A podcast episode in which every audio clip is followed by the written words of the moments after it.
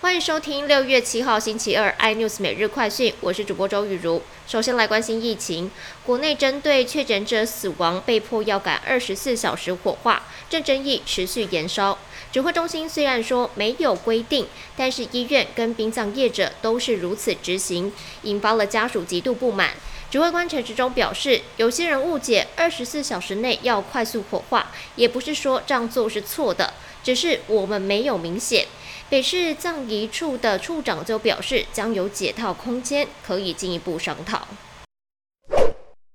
五月份，成品股东会透露，屹立在信义区十八年的成品信义店，因为租约可能吹熄灯号。今天又传出了，因为疫情冲击，位于台北车站 K 区的成品生活站前店也传出要提前解约。成品生活回应，疫情影响台北车站的人流以及商家，目前还在和主管机关研议最适当的做法。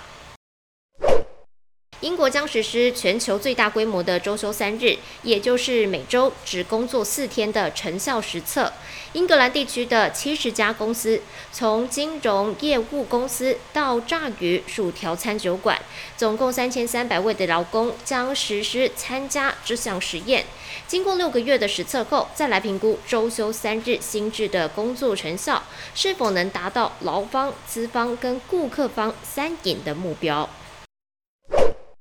日本将从六月十号开始重新开放来自感染风险比较低的九十八个国家或地区的人士入境观光。在今天公布了防疫指引当中，要求外国观光客必须要遵守包含了戴口罩等日本的防疫措施，以及投保民间医疗保险。而如果有团员确诊之后，除了该确诊者跟密切的接触者，其余的团员还可以继续既定的行程。更多新闻内容，请锁定有线电视四十八八十八 MOD 五零四三立财经台 iNews，或上 YouTube 搜寻三立 iNews。感谢台湾最大 Parks 公司声浪技术支持。你也可以在 Google、Apple、Spotify、KKBox 收听最新的 iNews 每日快讯。